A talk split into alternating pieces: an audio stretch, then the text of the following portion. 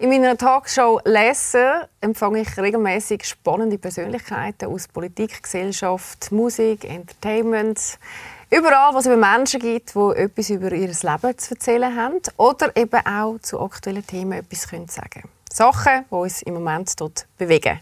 Das gehört hier bei mir in der Sendung.